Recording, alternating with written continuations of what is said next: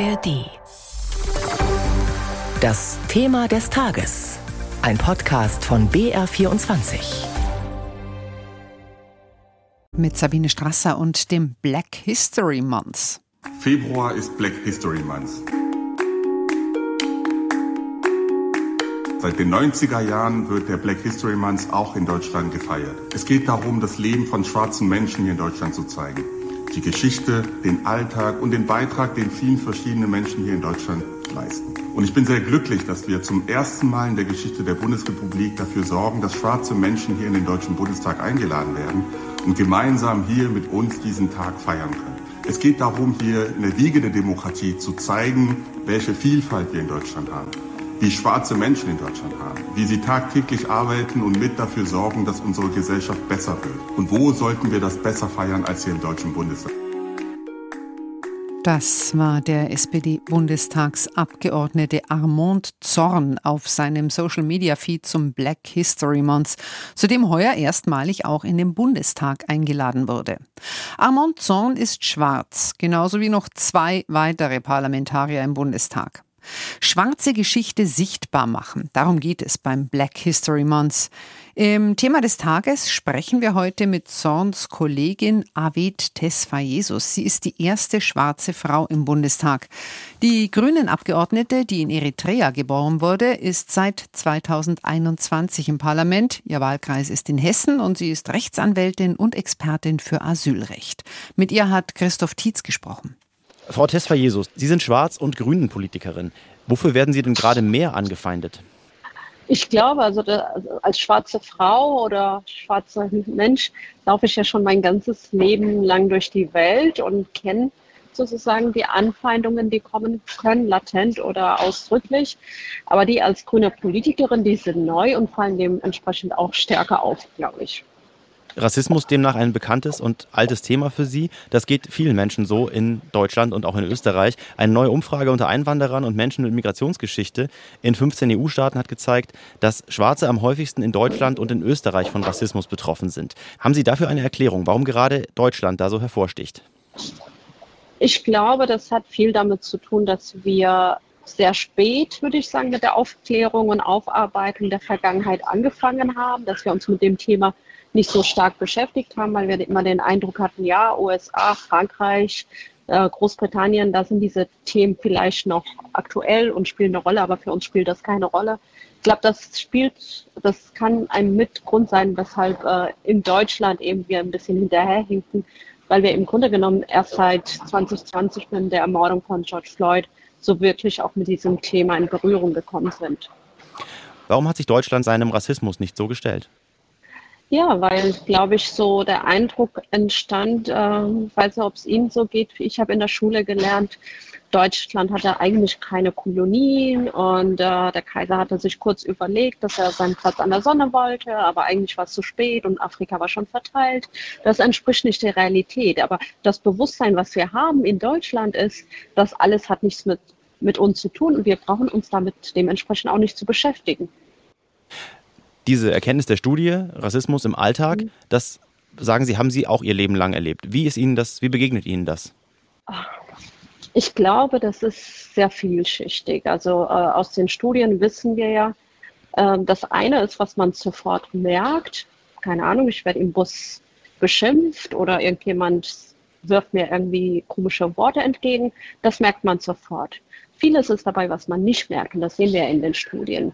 Zum Beispiel, wenn es darum geht, einen Termin beim Arzt zu bekommen, zum Beispiel, wenn es darum geht, einen Job oder eine Wohnung zu erhalten oder wenn es darum geht, Schulnoten. Vieles ist latent und man kann es nicht immer auch benennen, aber aus den Studien wissen wir, dass schwarze Menschen schlechteren Arzttermin kriegen, schlechtere Noten bekommen, schlechtere Chancen bei der Wohnungsvergabe haben. Und nicht jedes Mal kann ich sagen, das war jetzt Rassismus, ich weiß es. Aber anhand der Zahlen und der Studien wissen wir, dass es viel, viel häufiger ist, als ich es persönlich auch vielleicht weiß. Es gibt ja auch unter sagen wir, schwarzen Aktivistinnen und Aktivisten, es gibt zwei Herangehensweisen. Eine ist die, welche die schwarze Ex-Nationalspielerin Steffi Jones mal so formuliert hat. Wir hören uns das kurz an. In Schulen und mit jungen Menschen kann man wirklich noch was tun. Man, man erreicht sie noch, mit erwachsenen Menschen oftmals nicht, weil sie festgefahren sind. Und es geht auch auch mir nicht darum, mit dem Finger auf andere zu zeigen, sondern was können wir tun? Das ist das, was ich meine. Also nicht dieses, ich zeige jetzt auf die, sondern ich sehe keine Hautfarbe, ich sehe nur den Menschen. Da habe ich noch eine zweite Stimme dazu, nämlich äh, Tupoka Ogette, die schwarze Antirassismus-Aktivistin aus Berlin. Die sagt, beim Thema Rassismus höre ich immer wieder, dass Leute sagen, ich sehe keine Hautfarben, aber das ist fatal, weil die Realität ist, es werden Unterschiede gemacht und wenn wir die nicht wahrnehmen, können wir sie nicht proaktiv bekämpfen. Diese zwei Aussagen jetzt, Steffi Jones und Tupoka Ogette. Was ist da Ihre Haltung in dieser Frage? Und noch zu Steffi Jones, sind denn Erwachsene für antirassistische Arbeit wirklich ernsthaft schon verloren? Zu dem ersten würde ich sagen, ich stehe da eher mit Tupoka Ogette und würde auf jeden Fall sagen, eine Person, die meine Hautfarbe nicht sieht, sieht auch nicht die Barrieren und die Hürden nicht, die ich habe und die Kämpfe, die ich kämpfe. Und ich glaube, man muss sie sehen um diese Barrieren auch abzubauen. Und wenn ich, ne, wenn wir jetzt so tun, als hätten wir alle die gleichen Chancen und keine Hindernisse, dann würden wir einfach diese Barrieren mit uns forttragen. Deshalb ist es schon wichtig hinzuschauen. Und es ist nicht egal. Und das, da gehe ich ganz stark mit der Tupoka. Und ja, bei der Thema, ob äh, Erwachsene verloren sind, das würde ich so nicht sagen. Aber natürlich ist es einfacher, Veränderungen anzunehmen, wenn man jünger ist. Je älter wir werden, umso schwieriger wird es für uns natürlich, weil wir unser Leben lang mit etwas gelebt haben und plötzlich kommen dann Menschen und sagen, das war alles falsch und jetzt wird alles komplett neu gemacht. Jetzt hat sich gerade der rassistische Anschlag, der Mehrfachmord von Hanau, gejährt zum vierten Mal. Sie haben gesagt, der hat Sie stark geprägt. Inwiefern? Also im, im Rückblick, ich habe damals nach dem Anschlag, ich war sehr betroffen und habe mich wirklich gefragt, warum trifft mich das so hart?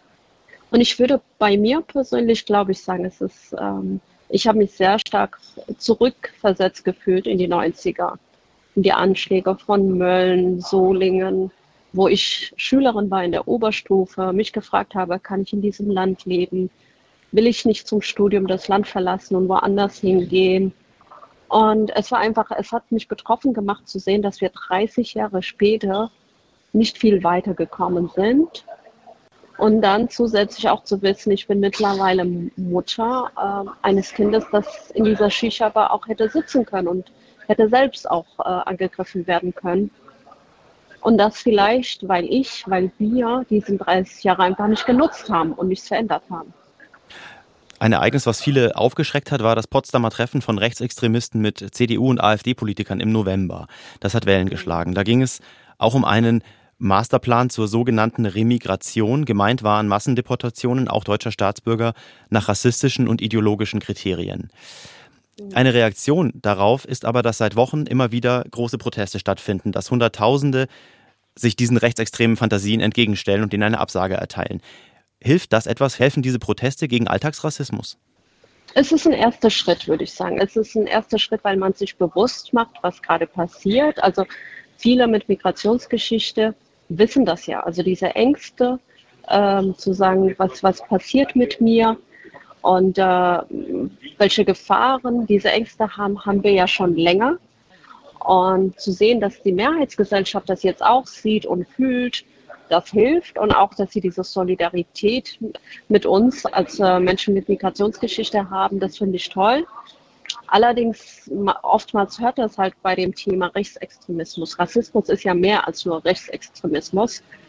Und diese Erkenntnis, die muss noch, glaube ich, weiter verbreitet werden. Also die ist noch nicht ganz da. Ähm, viele stehen da gegen Rechtsextremismus, aber der Anfang für Rechtsextremismus ist natürlich Rassismus. Da geht es ja erst los. Und deshalb wäre es mir wichtig, dass man erkennt, dass wir eigentlich schon Rassismus bekämpfen müssen, bevor es zu einem rechtsextremen Gedanken wird. Aktuell ist Black History Month, aber außerhalb der schwarzen Community ist der Aktionsmonat nicht besonders bekannt. Was bringen denn solche Aktionen überhaupt, wenn die breite Öffentlichkeit damit nicht erreicht wird? Was müsste da besser laufen? Ich glaube, ich meine, ich würde mir wünschen natürlich, dass äh, dass mehr Menschen daran teilnehmen. Im Moment wird es ja mehr von Communities getragen und deshalb bleibt es auch innerhalb den Communities und dort hat es ja auch seine Wirkung, weil in den Schulen lernen wir nichts über schwarze Geschichte. Ich habe in der Schule nicht gelernt, äh, dass schwarze Menschen in der NS-Zeit in Auschwitz umkamen zum Beispiel. Das kommt nirgends vor. Und weil ihre Namen, welche Geschichte hatten diese Menschen, wie haben sie gelebt? Das sind Geschichten, die wir uns im Black History Month erzählen, weil die Schule uns darüber nicht unterrichtet oder der schwarze Widerstand nicht erst keine Ahnung, in den 80er Jahren oder so angefangen hat, schon in der Kaiserzeit, dass es da Vereinigung schwarzer Menschen gab, dass es Zeitschriften gab. All das wird in der Schule nicht äh, gelehrt und das dafür ist unser Black History Month, glaube ich, sehr wichtig, dass wir uns erstmal für uns auch unsere Geschichte zurückgeben. Ich würde mir natürlich auch wünschen, dass es über die Community hinaus auch in die breite Gesellschaft geht, aber das wird wahrscheinlich noch ein bisschen dauern.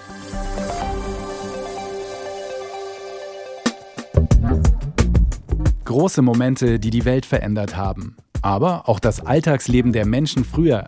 In Alles Geschichte, History von Radiowissen nehmen wir Sie mit auf spannende Zeitreisen. Wir erleben, wie das Gestern mit dem Heute zusammenhängt. Und vor allem erzählen wir einfach gute Geschichten. Von der Wiedervereinigung bis zum Ende der Sklaverei. Vom Fräulein vom Amt bis zur Erfindung der Ferien. Auch Robin Hood sind wir auf der Spur. Hat es den Rächer der Armen wirklich gegeben? Und unser Podcast reist noch weiter zurück in die Vergangenheit, bis zu den Pyramiden und zum Löwenmenschen der Steinzeit. Alles Geschichte, der History Podcast von Radio Wissen. Alle Folgen finden Sie in der App der ARD Audiothek und überall, wo es Podcasts gibt.